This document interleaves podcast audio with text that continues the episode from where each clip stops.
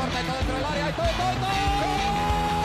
Siniesta la pide Deco, intenta meter y lo hace bien para Larso, la deja para todo, todo, todo, todo, todo. No puede apoyarse Juli, que balón acaba de meter para allá. Valenti, Valenti. ¡Gol! Corta de Neymar, la pone por dentro Andrés. Andrés la juega. ¡Qué golazo! ¡Qué gol! Sí, un regate. Mira el segundo el disparo. El rechace tiene que llegar. ¡Gol! Del Barcelona.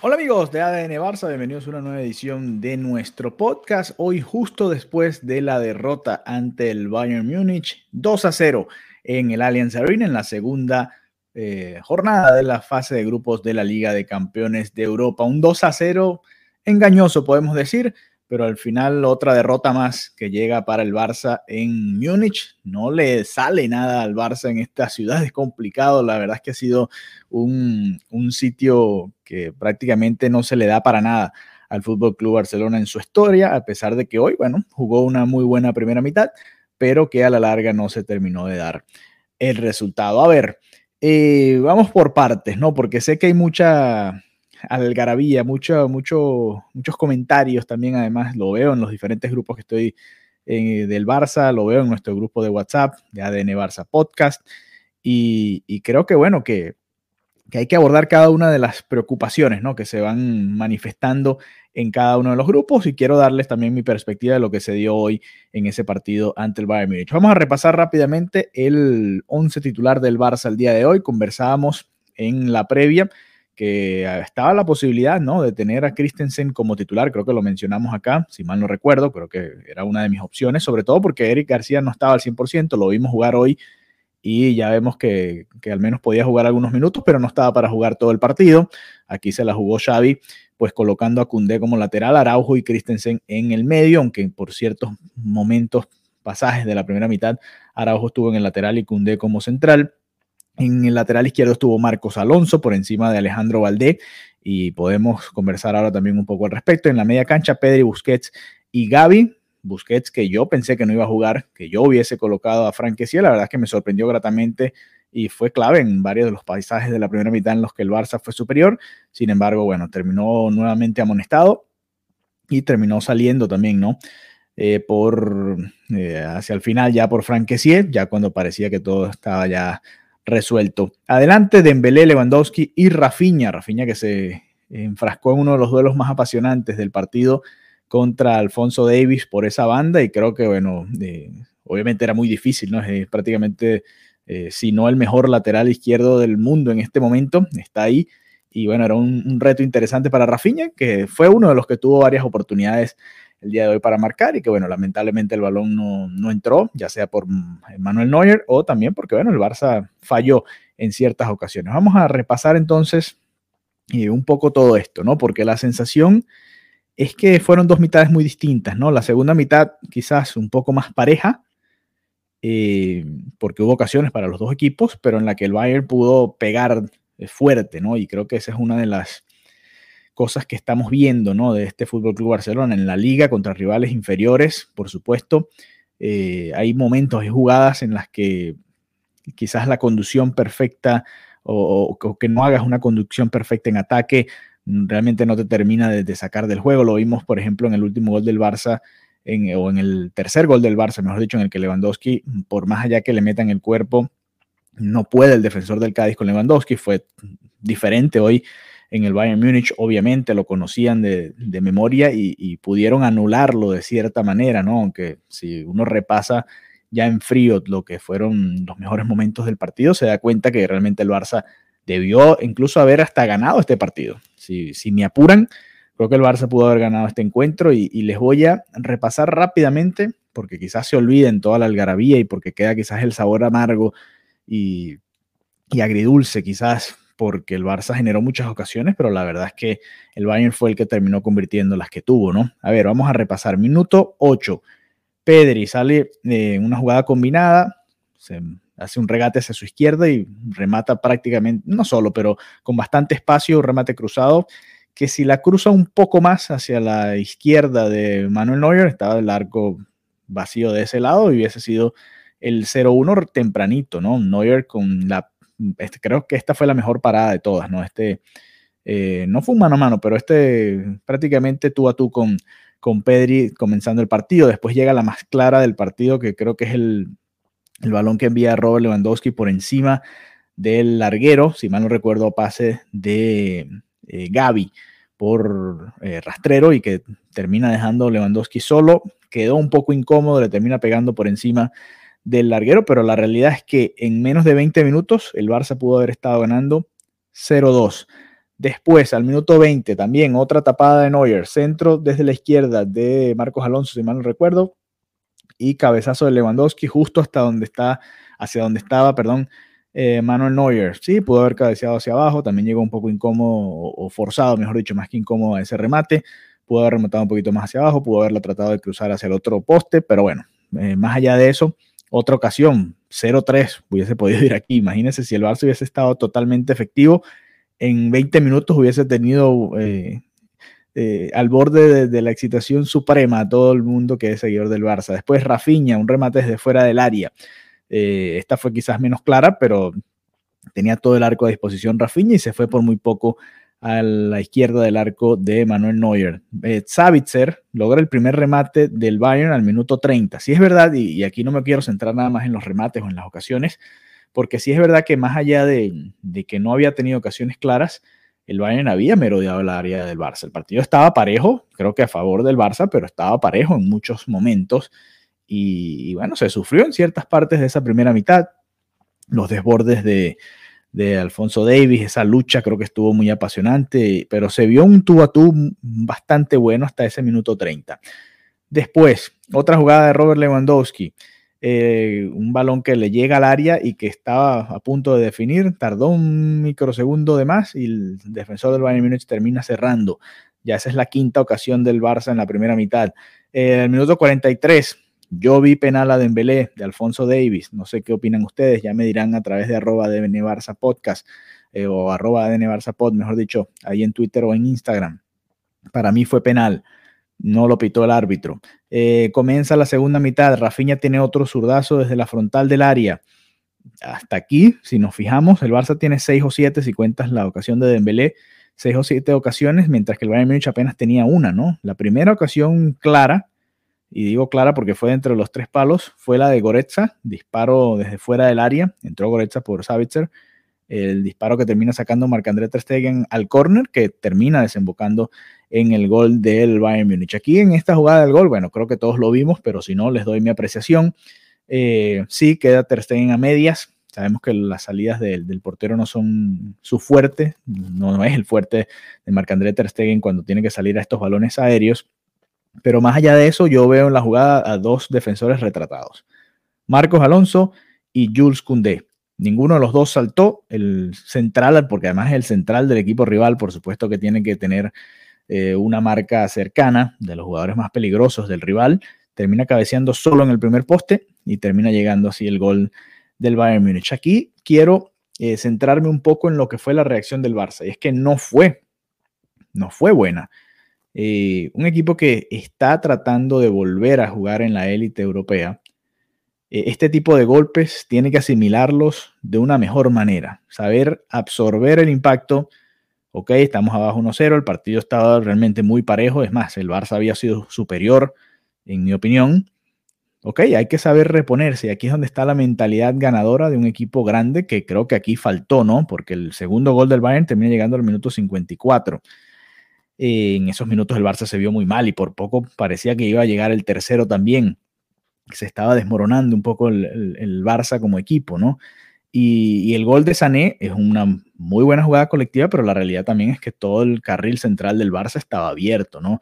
Ronald Araujo se va con una diagonal, termina dejando ese espacio abierto, Cundé no cierra tiempo y termina entrando eh, Sané con demasiado espacio. ¿Pudo haber hecho algo más Ter Stegen? Eh, difícil exigirle ahí eh, mucho más, pero a los defensores yo creo que sí. Araujo tiene que leer mejor la jugada, el sub, porque, a ver, Sané yendo hacia el medio. Pónganse ustedes en, enfrentando a cualquier otro rival, si, cualquier otro rival, perdón, si es el Manchester City, si Mares va hacia el medio, si es el PSG, si Messi va hacia el medio, eh, por nombrar a uno de los dos, Foden también del Manchester City, o el propio Haaland, cualquiera de estos jugadores que, le pegan bien, Bernardo Silva, que le pegan bien con la pierna izquierda, ¿no? Tienes que seguir a, ese jugador, ¿no? y creo que ahí, ahí en ese microsegundo falló Araujo, no hubo una buena comunicación con Christensen y con Kunde. Kunde no hizo la cobertura a tiempo, llega tarde y termina empujando a, Sané ya cuando era demasiado tarde y Sané termina definiendo y poniendo el 2-0, que fue una ráfaga de golpes ¿no? que le dio el, Bayern Múnich ahí al, Barça. Y en esos momentos, desde el minuto 50 hasta el 55, diría yo, el Barça no se pudo parar de la lona, ¿no? Ya después fue reaccionando y bueno, incluso llega la jugada de la situación de Pedri, muy clara también, que estrella en el, poste, ¿no? En el poste derecho de la portería de Neuer.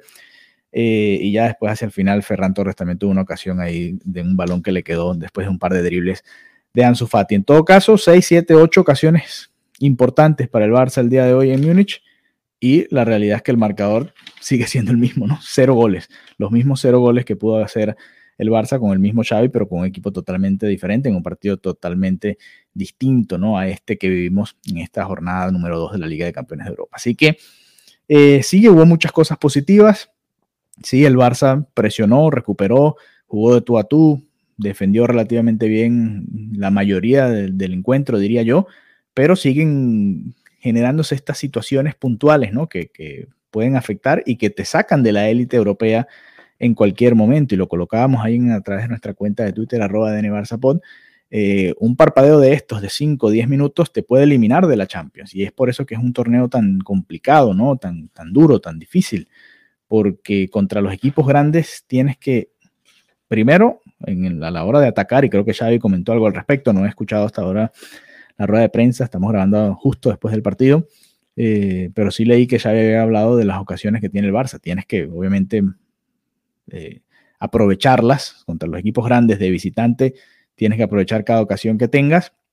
Y a la hora de defender, por supuesto, una mejor comunicación. No sé si eh, quizás la falta de continuidad de una misma línea defensiva puede haberle afectado en un partido como estos, en el que los detalles realmente son muy importantes. Lo vimos en el Bayern, hubo, además de las, estas siete, ocho ocasiones que les acabo de comentar, hubo dos o tres cortes providenciales de la defensa del Bayern, que no son ocasiones claras porque no terminan en remate, pero que si no llegan a tiempo, o Lewandowski o Dembélé o Rafinha se iban solos perfilados hacia el arco rival. Entonces, eh, aquí, eh, si nos vamos a, la guerra entre defensas, creo que Pavard, Upamecano, Lucas Hernández y Anthony, y, Anthony Davis, un, balón, eh, un jugador de básquet, Alfonso Davis, terminan ganando la partida Marcos Alonso, Christensen Araujo y Cundé. Me da esa sensación y creo que ahí eh, pues bueno, más allá de que, como les dije, el Barça pudo haber marcado varios goles, creo que en esos cierres puntuales quizás eh, estuvieron mejor Upamecano y Hernández, bueno, y la velocidad de Davis también es impresionante, ¿no?